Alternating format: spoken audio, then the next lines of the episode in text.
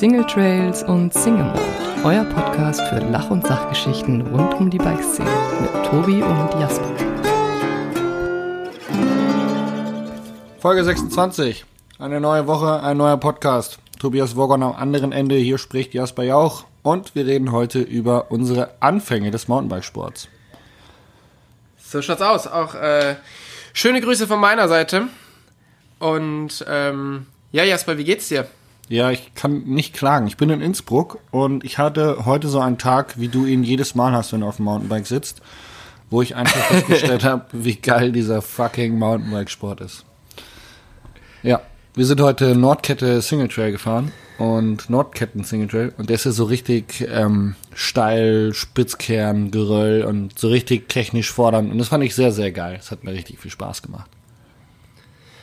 Ich habe deine Instagram-Story mal wieder äh, gesehen und es hat sehr gut ausgeschaut. Es freut mich, dass du auch wieder viel Spaß am Radfahren hast. Sigi! Was hast du sonst so die, gan Was hast du sonst so die ganze Zeit gemacht? Ähm, Seit wir uns das letzte Mal gesprochen haben. Tatsächlich war dazwischen äh, gar nicht mal so viel. Ich war das Wochenende ja in Hannover und ähm, also letztes Wochenende und das hat relativ viel Kraft und Energie gekostet. Drei Tage alle meine Freunde zu treffen und drei Tage jeden Abend Bier zu trinken und am nächsten Tag Radfahren und noch ein Video produzieren. Also es war ziemlich anstrengend, aber auch mal wieder sehr, sehr geil. Vor allem Radfahren in den heimischen Gefilden ist immer echt ähm, ein schöner Bonus. Ja, das ist, das ist schön. Was, ja, hat, das ist äh, was immer- hat dich umgetrieben? Was hat dich umgetrieben? Was ist dir denn passiert? Erzähl doch mal. Ähm, ich habe tatsächlich auch ein paar Tage zu Hause verbracht. Ähm, und die meiste Zeit davon eigentlich irgendwie meine Prellungen und Schiffwundungen Wunden auszuheilen, die ich mir ja quasi zehn Minuten vor des letzten Podcasts zugezogen habe. ja, erinnere mich. und man weiß ja, äh, so, so ein Sturz tut erst am nächsten Tag richtig weh. Und das war auch hier wieder auf alle Fälle angesagt und hat stattgefunden. Also, ähm, nee, aber ansonsten habe ich tatsächlich einen Fliegenfischerkurs gemacht. Ich habe Fotos gesehen von dir in dieser Fliegenfischerhose und äh, wie du mit der Angel im Wohnzimmer standest. Richtig, genau. Ähm, ja, ich habe gedacht, ich möchte unbedingt Fliegenfischen lernen. Bin also, habe mich bei so einem Kurs angemeldet, bin dahin gefahren und ähm, habe mir mal zeigen lassen, wie man so eine, so eine Fliegenfischerroute wirft. Da, für die Leute, die das nicht wissen, die Schnur oder bei einer normalen Angel wirft man ja quasi ein Gewicht, einen Haken mit Gewicht und durch das Gewicht von diesem Haken oder von dem Blei oder von dem Köder wirft man die Angel raus.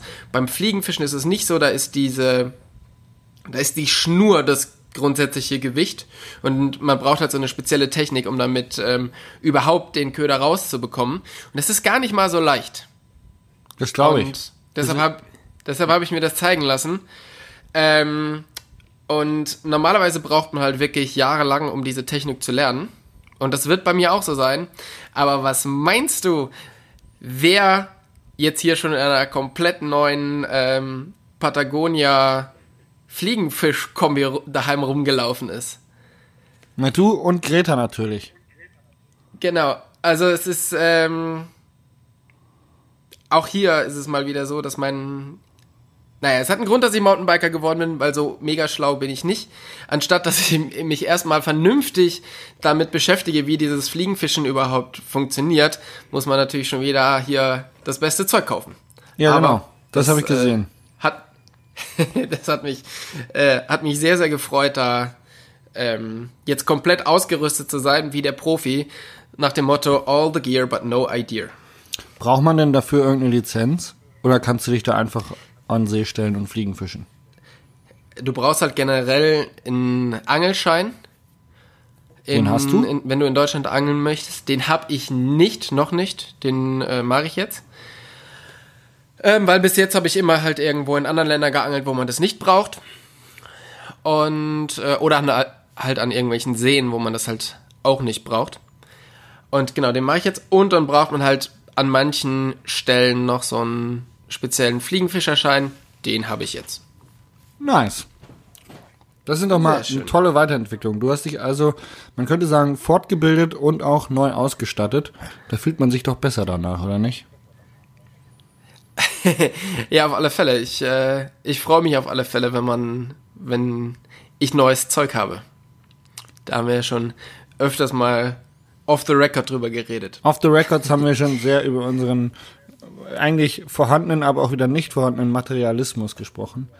Aber ähm, Genau. part of the game. Part of the game. Wir reden heute über die Anfänge unseres Mountainbikesports. Und Ich habe aber ja, vorher noch ein paar Fragen an dich. Oh, schieß los. Ja. Ja, Sonst heißt es wieder, ja, ihr, ihr seid aber wieder so schnell beim Thema. Nee, wir können auch anderes. Wir können das auch anders machen. Und zwar ähm, zum Thema Konsum. Wollte ich mal fragen, bist du eigentlich eher so der Typ, der in den Laden geht und sich da sein Zeug kauft, oder bist du eher so der Online-Shopper? Beides. Ich, ähm, nee, also Voll wenn erwischt, ich, oder? wenn ich was brauche oder wenn ich was haben möchte, bestelle ich das meist online, weil ich ja so viel unterwegs bin. Und dann denke ich, boah, geil, das will ich haben. Und dann kaufe ich mir das online und wenn ich dann nach Hause komme, liegt vor meiner Haustür. Was ich immer sehr, sehr geil finde. Ähm, ich bin aber auch jemand, der gerne in äh, kleine Läden vor Ort reingeht, also lokale Sachen. Ähm, zum Beispiel, wenn ich irgendwo unterwegs bin auf Reisen oder so, dann kaufe ich mir gerne irgendwelche Andenken oder ich kaufe irgendwelche Sachen, die ich cool finde, die ich gesehen habe und äh, einfach, die mich begeistern. Und dann mache ich, ich bin sehr der Spontankäufer. Ich laufe auch gerne mal rein und kaufe irgendwas. Und was war dein letzter Fehlkauf? Mein letzter Fehlkauf. Weil es ist ja gerade, gerade wenn man so in Läden reingeht und sich dann da was kauft oder ähm, wenn das halt so, wenn man so schnell entschlossen ist, da gibt's ja doch so ein, zwei Sachen, die sich ansammeln, wo man sich im Nachhinein denkt, ja, hätte man jetzt auch nicht unbedingt gebraucht. Ja, das stimmt. Ähm, ich entschuldige mich kurz für die Hintergrundgeräusche. Wir haben hier gerade einen Hund, der relativ viel Durst hatte. der hat den Napf jetzt zu leer getrunken. Ähm, ich war sehr abgelenkt von diesem Hundenapf. Was, was hast du gefragt nochmal? Ja, ich habe gefragt, was dein letzter Fehlkauf war. Kurz entschlossen was gekauft, was du am Ende dann doch nicht brauchst. Ähm, du, boah, da hast du mich jetzt. Mein letzter Fehlkauf.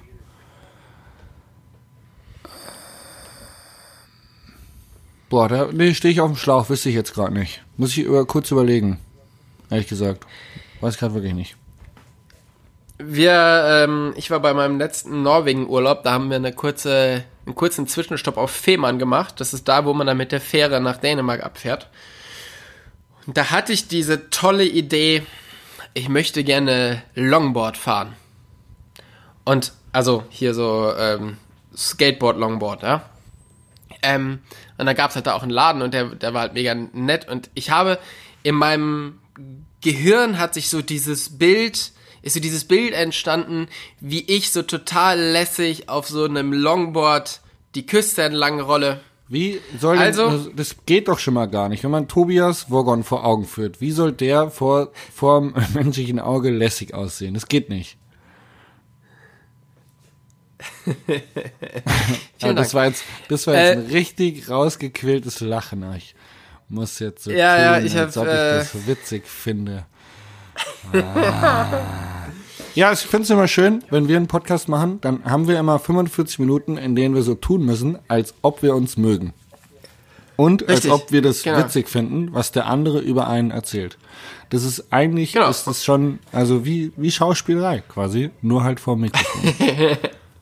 Genau, und dann sprechen wir einfach wieder zwei, äh, zwei Wochen nicht miteinander, bis dann wieder einer von uns anruft und sagt, ja, du, wir müssten heute mal wieder Podcast aufnehmen. ja, jetzt ist So, wieder so. so schaut unsere, so schaut unsere Beziehung aus, genau.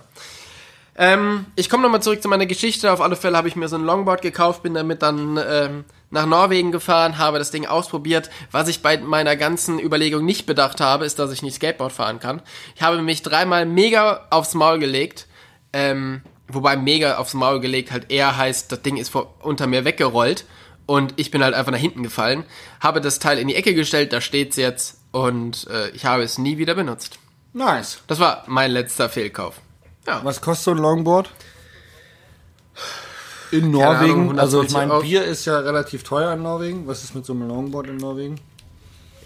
Ähm, ja, wir haben es ja in Fehmarn gekauft, das ist immer noch Deutschland. Ähm, so. Das kostet also hun- 120. Ja, ich weiß, du hörst mir einfach nicht zu. Das kostet so ungefähr 120 Euro. Ja, die hätte ich besser anders investiert. Ja, stimmt wohl. Naja gut, Körperpizza davongetragen, dreimal hingefallen. Ich sag mal so, die Lernkurve war da. Der Schmerz hat, die, Ja. dich eines Besseren belehrt. Das Longboard steht jetzt in der Ecke und ähm, wird wahrscheinlich benutzt, um irgendwie große Schränke in der Wohnung von links nach rechts zu schieben. Genau. Als nee, ist, äh, also tatsächlich, wenn man bei mir in die Haustür, zur Haustür reinkommt, steht das Ding da und alle denken, oh krass, ey, voll der Longboarder. Tobi ist Und das ist das lässig. einzige, der ist voll lässig. Und das ist tatsächlich das einzige, ähm, der einzige Sinn, den das, den das Teil erfüllt. Von daher, äh, ja, hin und wieder sollte man mal ein bisschen länger drüber nachdenken, was man sich kauft. Also ich sollte das auf alle Fälle machen. Ähm, tatsächlich habe ich schon über solche Fehlkäufe nachgedacht, weil ich war nämlich schon mal drauf und dran, mir ein Motocross-Bike zu kaufen. Und habe mich dann aber doch dagegen entschieden, ähm, weil mir ich mir dachte, dass also ich hatte schon die Ahnung, dass das mit sehr sehr viel Schmerz verbunden ist, als nicht Motorradfahrer sich so ein Teil zu kaufen, wenn man doch so ein verrückter Downhill-Fahrer ist. Ähm, da hat irgendwie die Ja. Vernunft aus mir gesprochen, diesen Fehlkauf zu meiden. Und du hast es dir nicht gekauft. Nein, ich habe es nicht Siehst du, auch, gekauft. auch, auch da warst du schlauer. Das Ding ist nämlich nicht nur, dass es äh, relativ lange dauert, bis man das gelernt hat und mit ein bisschen Schmerzen verbunden ist. Vor allen Dingen muss man auch sehr, sehr viel Zeit investieren. Und ich habe mir so ein Motocross-Ding gekauft, mir auch gleich mal ähm, drei Motocross-Kombis und alles Mögliche dazu gekauft. Ähm, ja, und dann ist mir Hauptsache aufgefallen, gut aussehen. mal, ich, ist wie beim Longboardfahren. Genau. Ach, guck mal, ich habe ja gar keine Zeit. Hm. Ja, und dann ist das Ding zwei, äh, zwei Jahre rumgestanden und ich habe es wieder verkauft. Gewinn bringt Mhm. oder Minus?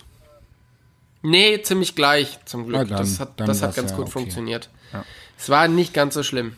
Ja, aber wenn du noch drei Motocross-Kombis, Fox, Fox-Stiefel oder einen Trolley-Helm haben möchtest, bei mir wird das Zeug rumstehen.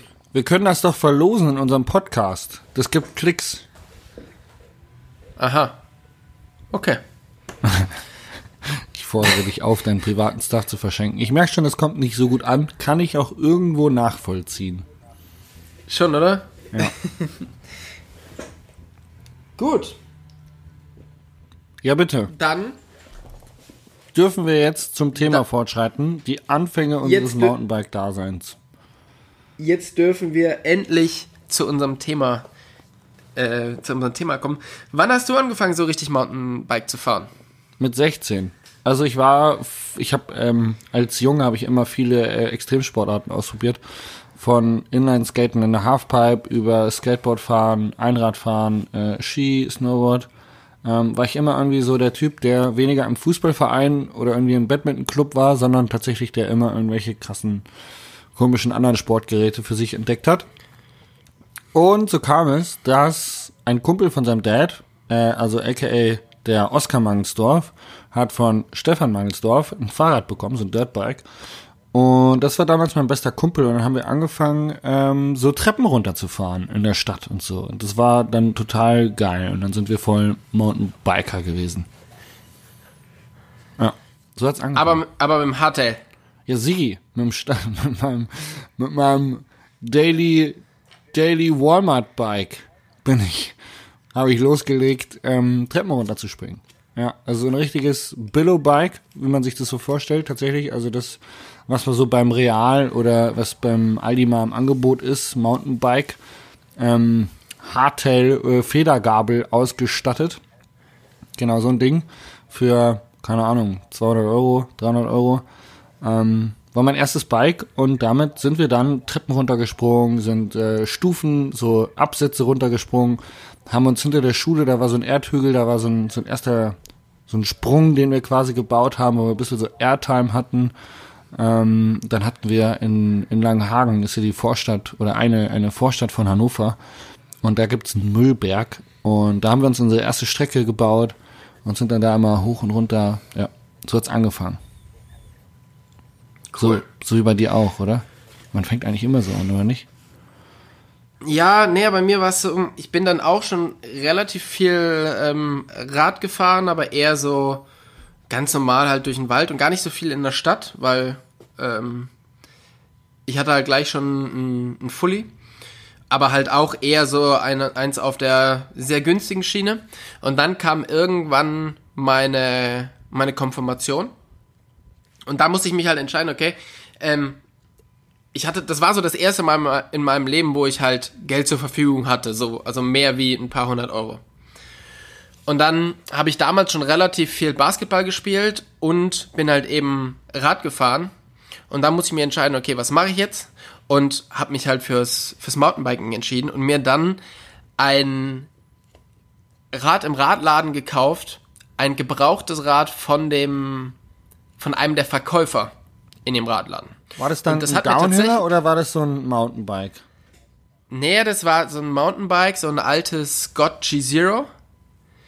Und ähm, na, das hatte vielleicht so, boah, lass mich nicht lügen, 120, 130 Millimeter Federweg oder so.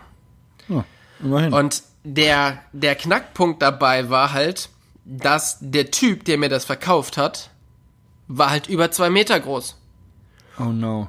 Ich aber mit, nicht. Ja, ich wollte gerade sagen. Wie alt warst du da? Mit Konfirmation, Ja. ist man da? 14? Fünf, ja, 14, 15, 16, so in dieser, in dieser Ecke. Und ähm, ich war ja schon immer eher, eher kleiner für mein Alter. Aber ich habe mir dabei nichts gedacht und bin dann halt echt eine ganze Zeit mit diesem, mit dem Rad rumgefahren und es hat halt einfach ausgeschaut wie so ein Clown, der ums Eck kommt. Ja. Auf so einem Riesenrad. Und ähm, Lustig. Wenn ich mir so bildlich vorstelle, Ja. ist es ziemlich witzig. Und tatsächlich verkauft hat mir das, ähm, oder das erste Beratungsgespräch für dieses Fahrrad hatte ich mit Michael Kull, den ich damals noch nicht kannte, Nein. der ein Praktikum in diesem Bikeladen gemacht hat. Wie alt war der Und damals? so, der muss ja auch schon ja, ein der bisschen ist älter. halt, ist ja, der? ich glaube, das ist der zwei Jahre älter wie ich oder ähm, drei Jahre älter. ja, geil. Ich glaube so.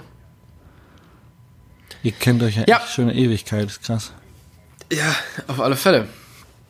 Genau, und ähm, dann ging es eigentlich weiter, dass ich halt immer daheim damit rumgefahren bin und dann habe ich meine Eltern dazu überredet, mit mir im Urlaub in den Bikepark zu fahren und zwar in die Nähe von Bischofsmais. Und dann habe ich tatsächlich meinen ersten Bikeurlaub oder meinen ersten Bikepark-Besuch im Bikepark Bischofsmais gemacht. Also du bist so quasi direkt eingestiegen mit, ich kaufe mir ein Fahrrad und dann direkt losgelegt mit ähm, Bikepark. Genau. Also gar nicht mal so irgendwie zu Hause Treppen springen und den ganzen Scheiß, das gab es bei dir eigentlich nicht, oder? Du hast Bock gehabt auf Mountainbiken ähm, und hast dir dann vom Konfirmationsgeld direkt so eine Kiste rausgelassen und bist dann ab in den nächsten Bikepark. Genau, mehr oder weniger schon, ja.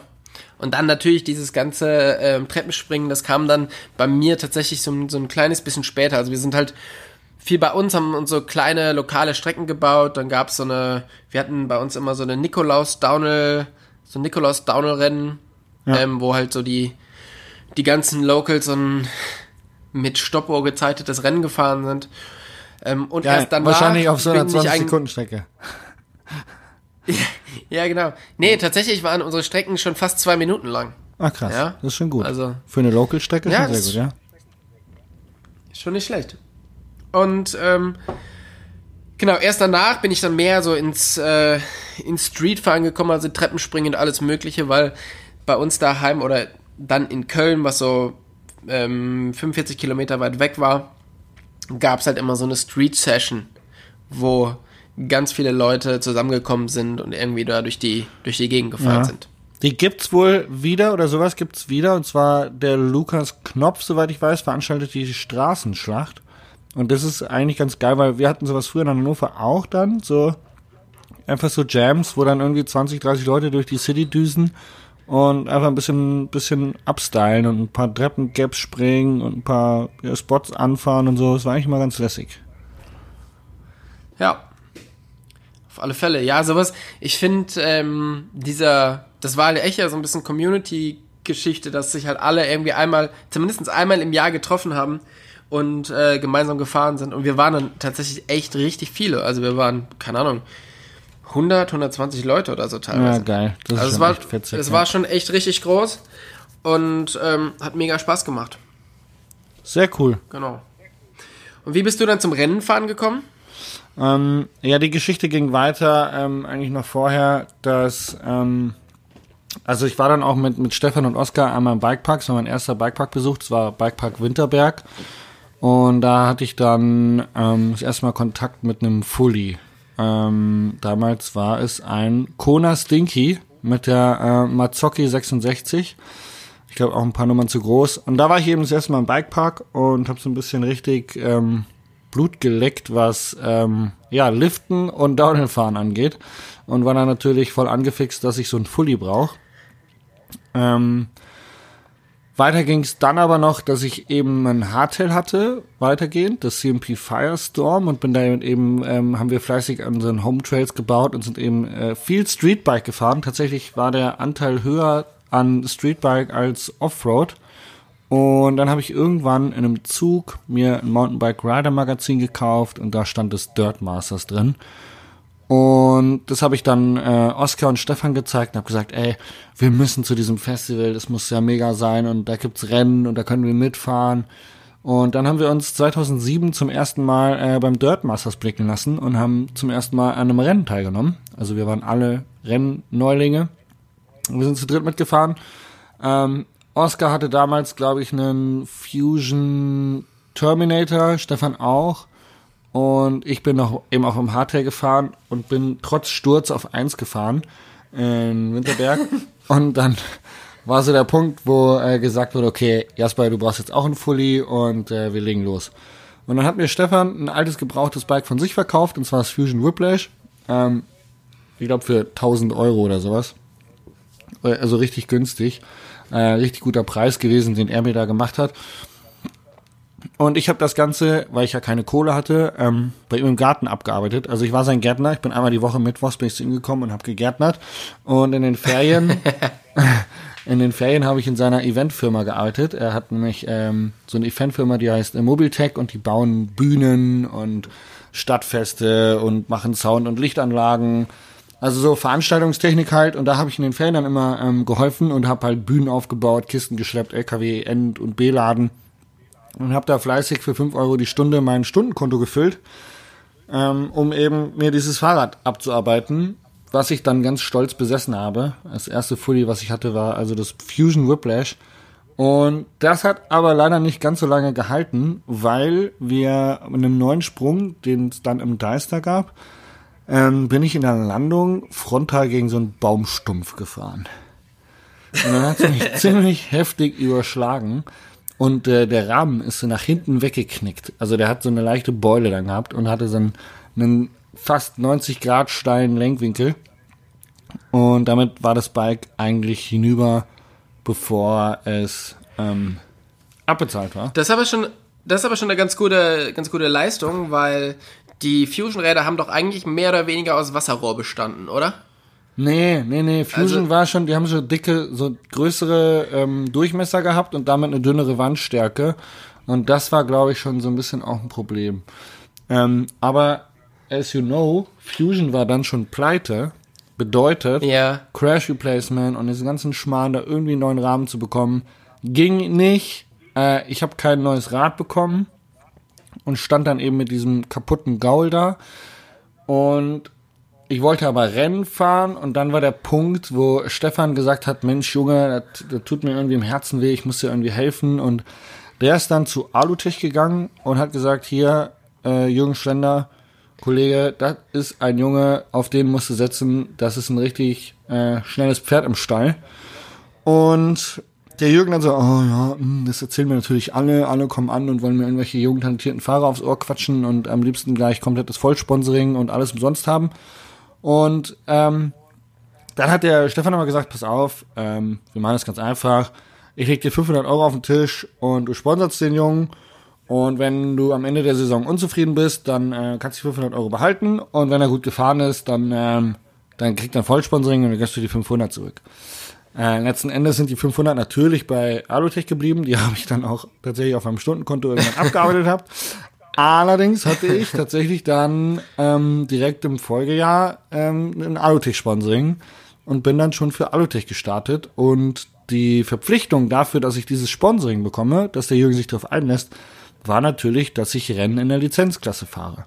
Und somit habe ich eigentlich die Hobbyklasse komplett übersprungen und bin also nach meinem ersten Rennen auf Takt in Winterberg äh, in der Free Hardtail U19 Klasse 2007 äh, 2008 in die Lizenzklasse eingestiegen und durfte mich bereits mit anderen erfahreneren Junior-Rennfahrern messen, was äh, sehr, sehr spannend war.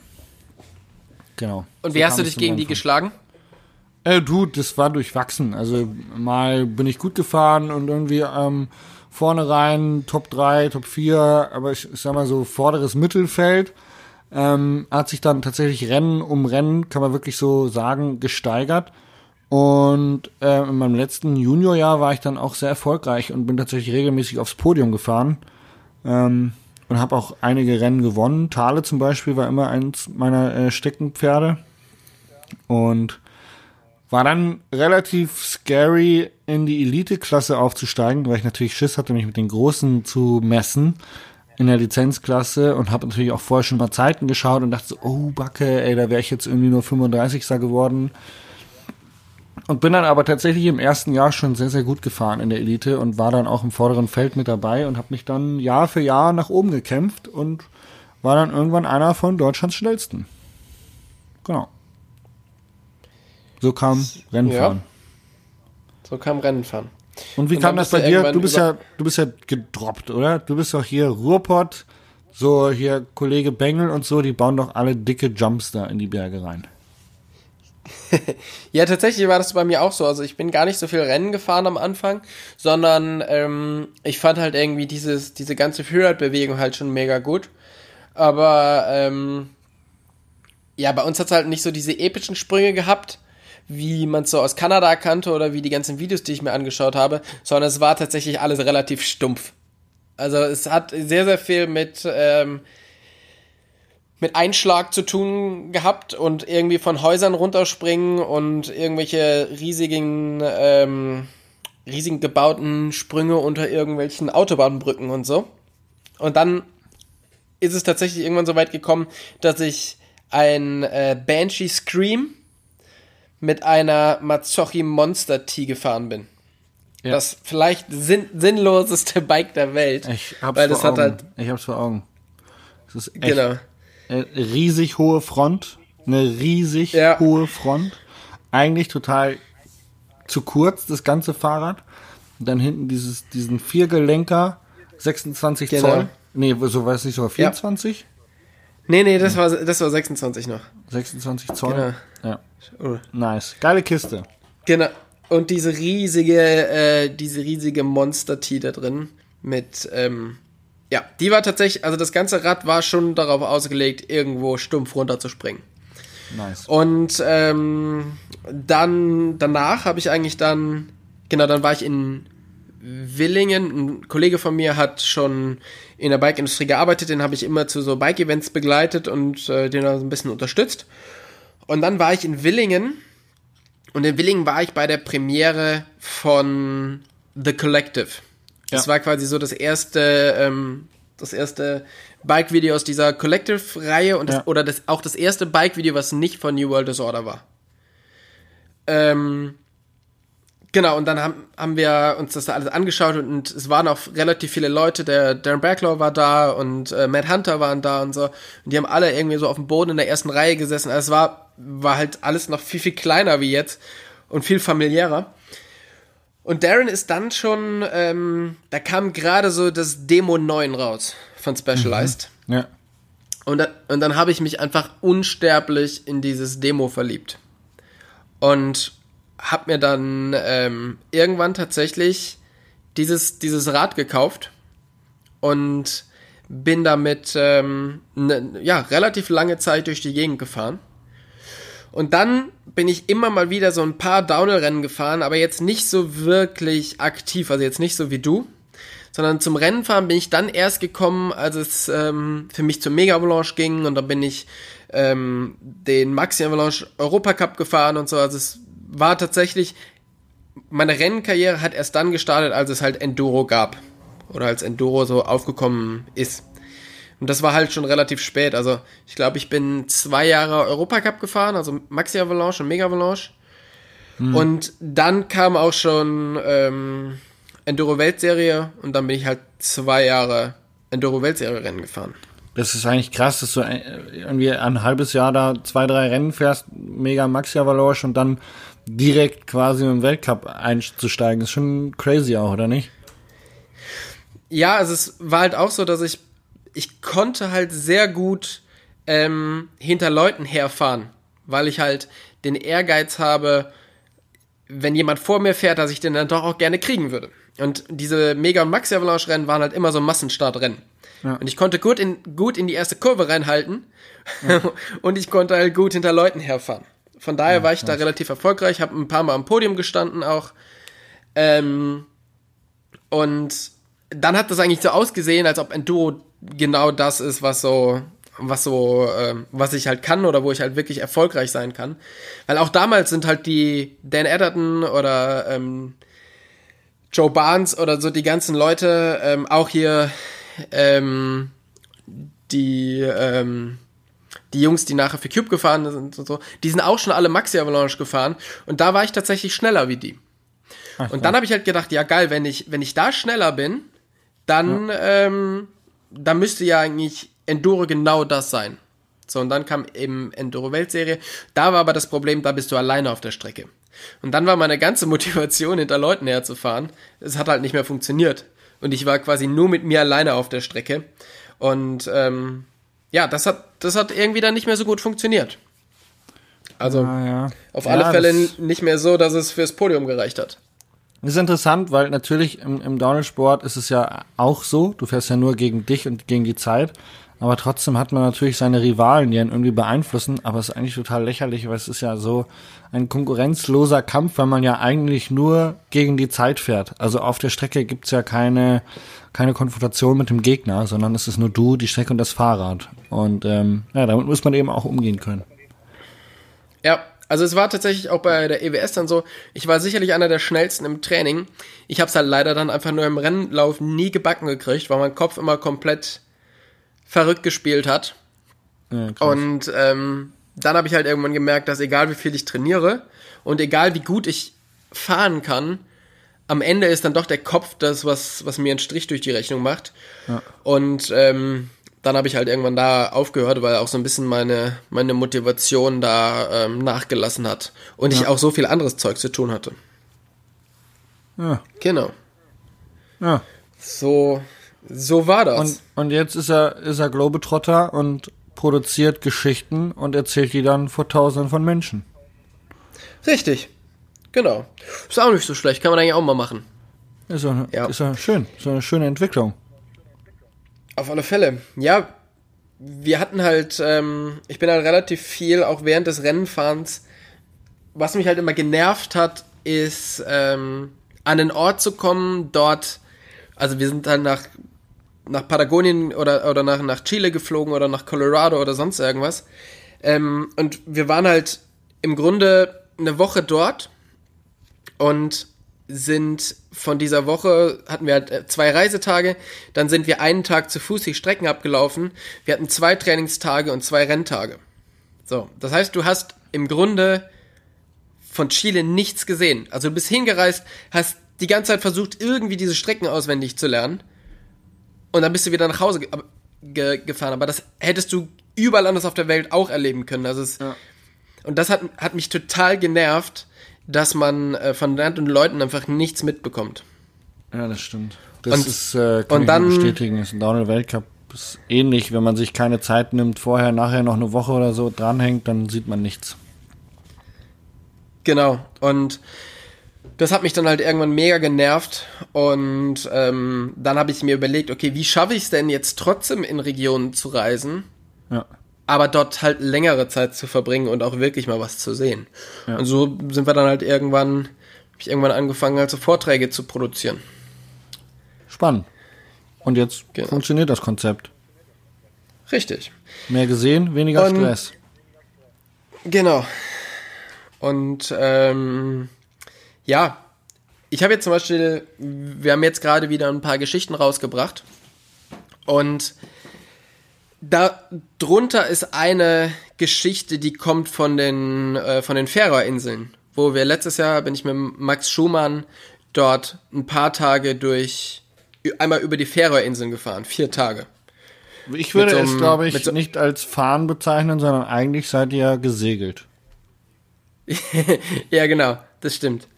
Also es war halt super, super windig und aber trotzdem war es halt, es war halt einfach ein mega gutes, mega gutes Abenteuer.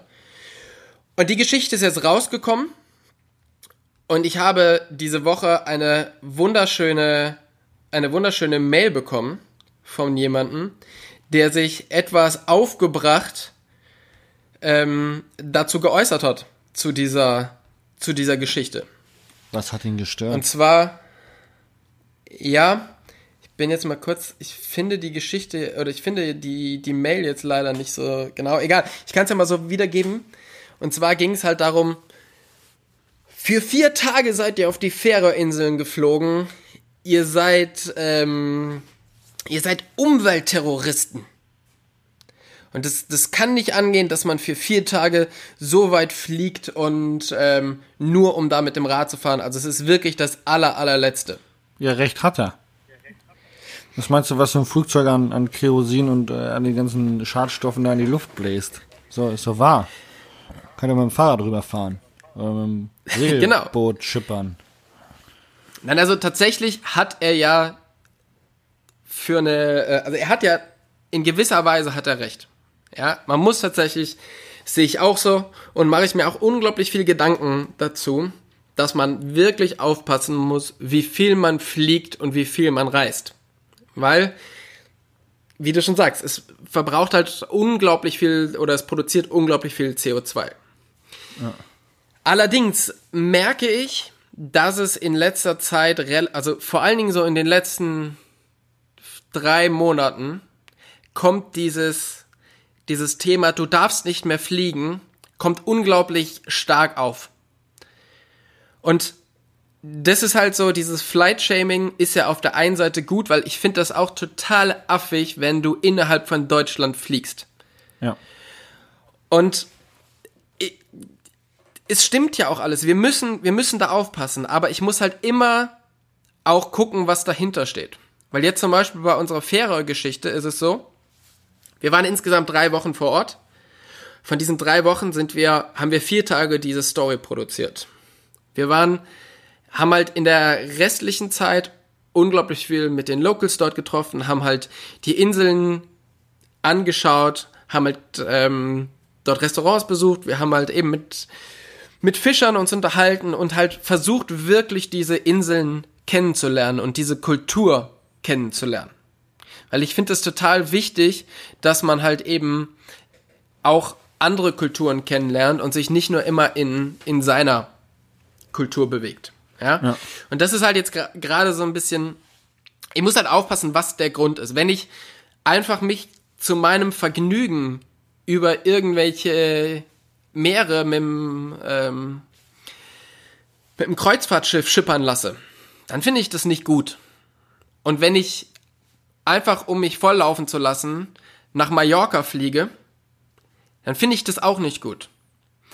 Wenn meine Intention hinter so einer Reise aber ist, andere Kulturen kennenzulernen und andere Länder kennenzulernen, dann gibt, finde ich, ist es eine komplett andere Geschichte. Weil natürlich, das macht mir auch Spaß, aber es hat einen größeren Hintergrund, wie einfach nur mich an den Strand zu legen oder Alkohol zu trinken. Und ich glaube, dass wenn man aus einem, aus dem Grund, eine Kultur kennenzulernen, zu fliegt, dann kann das nicht, nicht schlecht sein. Und vor allen Dingen, ja, gerade es, es, es ist ein bisschen, sch- bisschen schwieriges Thema, aber ich glaube eben, wenn ich wirklich reise, um, um was kennenzulernen, um was zu sehen, dann kann das nicht schlimm sein. Ja. Zudem versuchen wir, weil uns das natürlich bewusst ist, dass wir einen größeren CO2-Abdruck haben wie andere Leute, versuchen wir alle unsere Sachen, ähm, alle unsere Reisen auszugleichen. Es gibt verschiedene Webseiten, wo man ausrechnen kann, was eine Reise an CO2 ähm, produziert. Und du kannst spenden und somit den, das CO2 mehr oder weniger ausgleichen. Das funktioniert natürlich nicht, weil das Flugzeug ist geflogen. Du kannst dieses CO2 nicht mehr aus der, ne? Das, ist halt produziert, aber trotzdem tut man halt damit was Gutes Ja. Und ich finde, es ist super wichtig, dass man das Bewusstsein dafür hat, dass man was tun muss. Ja. Ja, finde ich auch. Ähm, ich finde, es fängt ja, da fängt es ja auch an, dass man sich einfach nur dessen bewusst ist, dass man tut und dann eben, wie du schon sagst, ausgleicht. Also ich finde, Verzicht ist eine gute Sache. Es kommt darauf an, worauf. Wie du schon sagst, wenn du jetzt mit einem tieferen Sinn irgendwo hinfliegst oder auch aus Verpflichtungen irgendwo hinfliegst, ist das völlig in Ordnung. Vor allem noch besser, wenn du dann dementsprechend ähm, Opportunitätsleistungen lieferst und sagst, okay, ähm, ich dafür versuche ich jetzt ähm, kein Fleisch mehr zu essen oder ich verzichte auf Plastiktüten oder ich möchte meinen Müll im Haushalt um 20 Prozent reduzieren äh, oder du beteiligst dich vielleicht an irgendwelchen Umweltorganisationen etc. Ähm, ich finde, das ist völlig legitim und ähm, insofern äh, dann auch ein guter Schritt zu sagen, ich bin mir dessen bewusst und gehe einfach in eine grüne Richtung. Genau. Von daher, ähm, genau, kommen wir wieder zum besseren Thema. Und zwar, was war denn dein, oder was ist denn dein Lucky Shot? Ähm, ich komme, ähm, ja, ja, mein Lucky Shot. Also wir müssen ja jetzt. Oder möchtest du erst mit deinem Fail, Nee, möchtest du erst mit deinem Fail anfangen? Boah, das ist eine, das ist eine gute Frage. Ähm, ich ich fange mit meinem Lucky Shot an. Oder mit meinem, Fa nee, ich fange mit meinem, ich fange mit meinem Fail an. Und mein Fail war, ich hatte einen technischen Defekt äh, im Bikepark Serfaus an meinem Fahrrad. Auf äh, von ähm, Sponsorenreputation gehe ich nicht weiter auf diesen Defekt ein. Ihr wisst, ich bin gekauft. ähm, aber ich hatte einen Defekt am Fahrrad und ich wusste, dass ich diesen Defekt habe. Und es war nur eine Frage der Zeit, bis dieser Defekt einen Ausfall des Fahrrades nach sich zieht. Und ähm, eigentlich hatte ich vor, an einem Rennen teilzunehmen und wusste, dass ich vor Ort ein Ersatzteil bekomme. Ähm, habe mich letzten Endes aufgrund meines, ähm, ich habe mich ja dem Rennenfahren abgewidmet und habe dann auch lange hin und her ge, fahre ich da jetzt hin, fahre ich nicht hin. Und dann hatte ich jetzt die Möglichkeit hier in Innsbruck zu bleiben und mit Marius ein paar Videos zu machen und so. Und dann bin ich hier geblieben und bin eben einen Tag in Serfaus äh, shredden gegangen. Und tatsächlich ist dann ähm, das besagt beschädigte Teil ähm, natürlich ganz kaputt gegangen. Und ich stand da und konnte nach der ersten Abfahrt nicht weiterfahren. Und ich hatte natürlich auch kein anderes Rad dabei.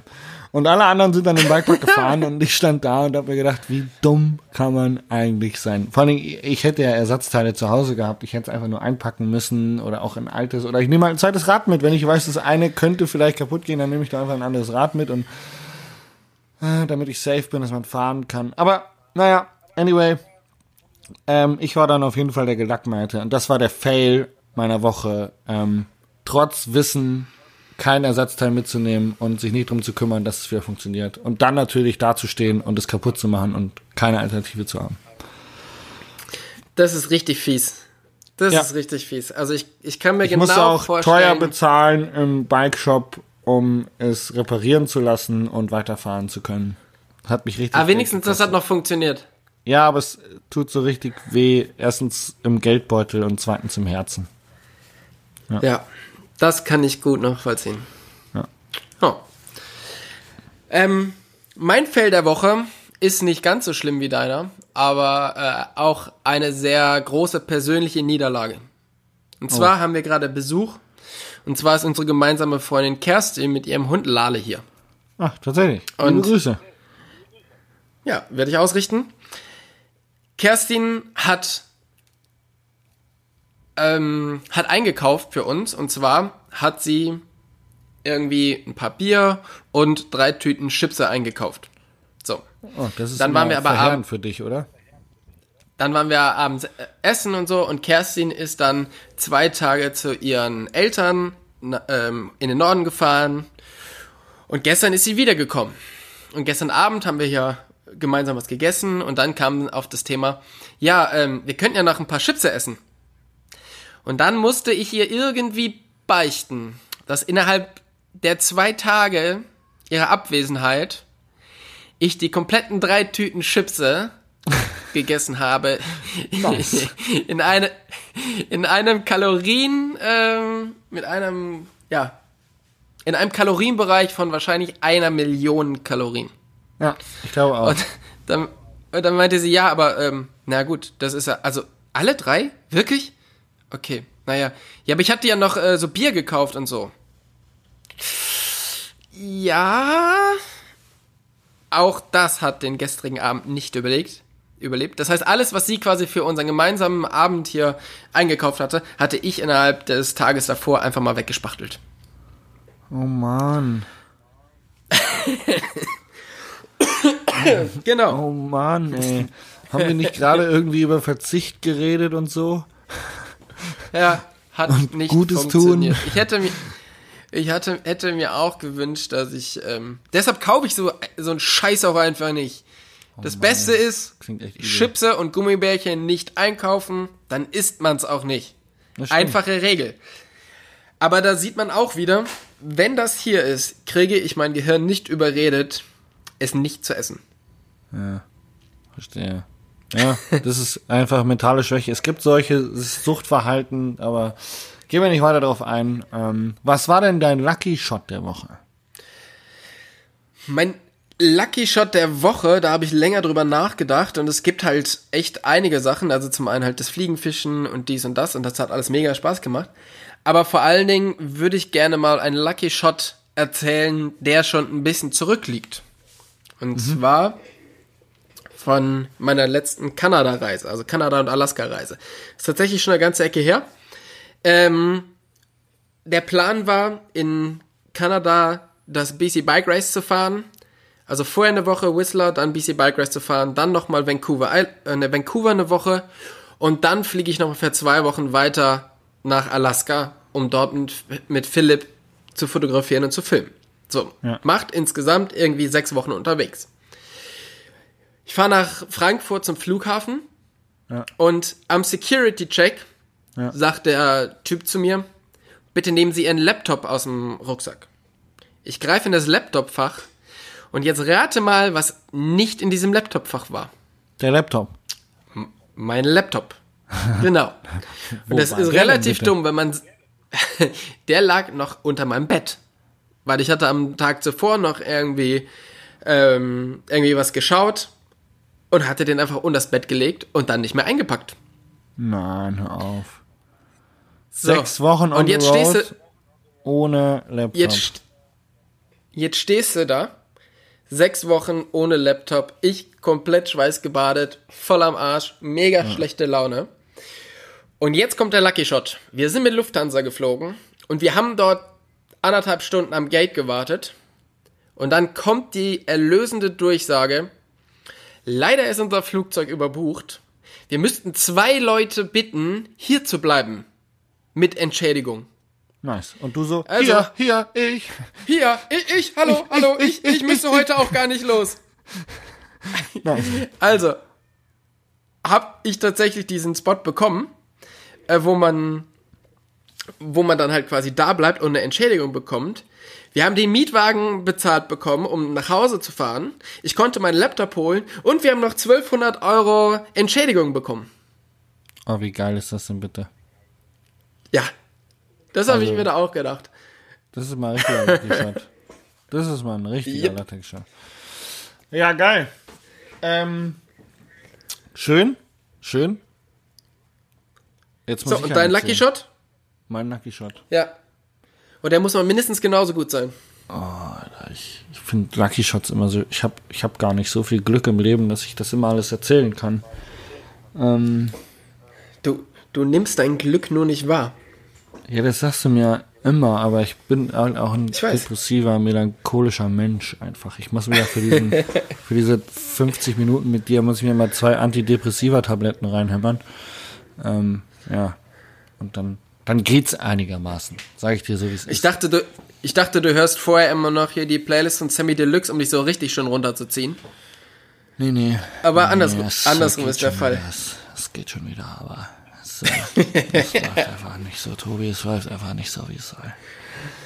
Ähm, ja, nee, ähm, Lucky Shot. Ich, ich, Ich habe einen tollen Auftrag reinbekommen morgen für Saalbach. Äh, darf da ein schönes Video drehen, bezahlt. Und äh, freue mich auf einen richtig tollen Tag morgen in Saalbach. Das ist mein Lucky Shot. Ein richtig toller Auftrag, der reingekommen ist. Finde ich richtig gut. Freue mich, dass ich für, für Videos eingekauft werde. Freue mich, dass die äh, Industrie mittlerweile verstanden hat, dass Jesper ja auch ähm, nicht mehr nur Rennfahrer ist, sondern auch jetzt äh, eben Videoproduzent äh, oder Content Creator, wie man es nennen möchte. Und freue mich, dass ich da eingeladen worden bin und äh, beauftragt worden bin, ein Video zu produzieren. Und das werde ich morgen machen. Und das ist mein Lucky Shot der Woche, diesen Auftrag bekommen zu haben. Genau. Das, Einfach mal dankbar das ist sehr sein. schön. Ja. Genau, einfach mal dankbar sein. Ähm, nächste Woche das. bist du wieder dran. Ja, richtig. Ja, nächste Woche Ja, richtig. bist richtig, du wieder richtig. dran. Mach mir nur Druck, Und- ja. Das, da wird jetzt dann- immer drauf rumgeritten, dass ich einmal keinen Interviewpartner hatte. Wird jetzt immer drauf rumgeritten. You had one job. Ja, Ähm, sicher. Nein, vielmehr wollte ich darauf hinweisen, dass ich vielleicht der Grund bin, dass wir einen Podcast auslassen müssen. Ja, weil du wegfliegst oder so, ne? Ich, ich fliege weg und zwar, ähm, also tatsächlich, ich habe gerade eben meine Sachen gepackt und mache mich in einer Stunde auf den Weg und bin dann zuerst äh, eine Woche im Erzgebirge, dann bin ich in Innsbruck für ein Fotoshooting, dann fliege ich nach Kamtschatka in den Osten von Russland, danach bin ich sofort in Brixen beim Festival.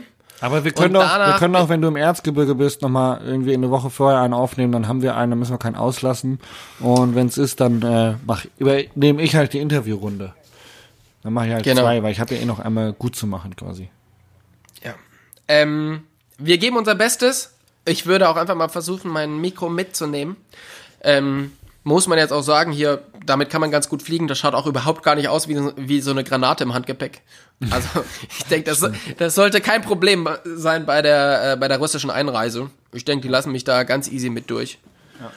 Von daher, ähm, wir versuchen uns aus äh, quasi um die Sicher. halbe Welt zusammen zu Red telefonieren. nicht so viel, danke und ähm, tschüss Tobi. Coole Reise. Vielen Dank fürs Zuhören an Ich alle da wünsch dir was. draußen. Tschüss. Tschüss.